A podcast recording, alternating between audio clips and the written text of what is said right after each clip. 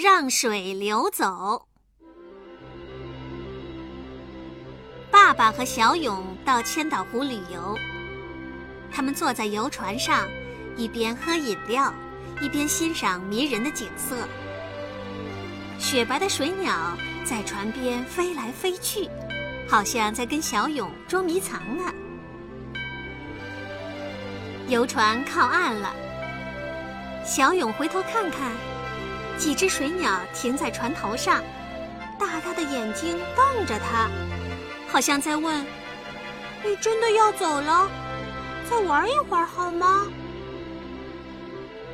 爸爸看见小勇依依不舍的样子，就说：“咱们去划小木船吧。”小勇一听，开心的跳了起来。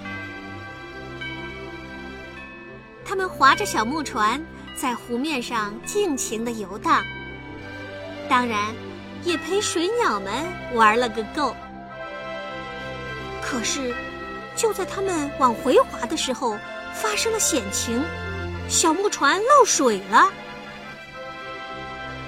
水很快浸到了脚背。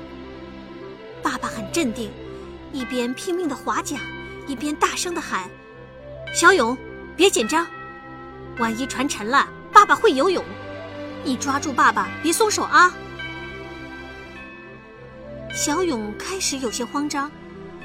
可是，他看着突突冒水的洞，忽然变得轻松起来，还安慰爸爸说：“放心吧，爸爸，船肯定不会沉的。”说着，举起船桨就往船底砸。船底砸出了一个大洞，船沉得更快了。正在这危急关头，一艘救生船飞驶过来，把他们救上了船。爸爸气呼呼地责问小勇：“你刚才为什么要砸船呢？”小勇委屈地说：“我，我想砸一个大洞，让船里的积水流走呀。”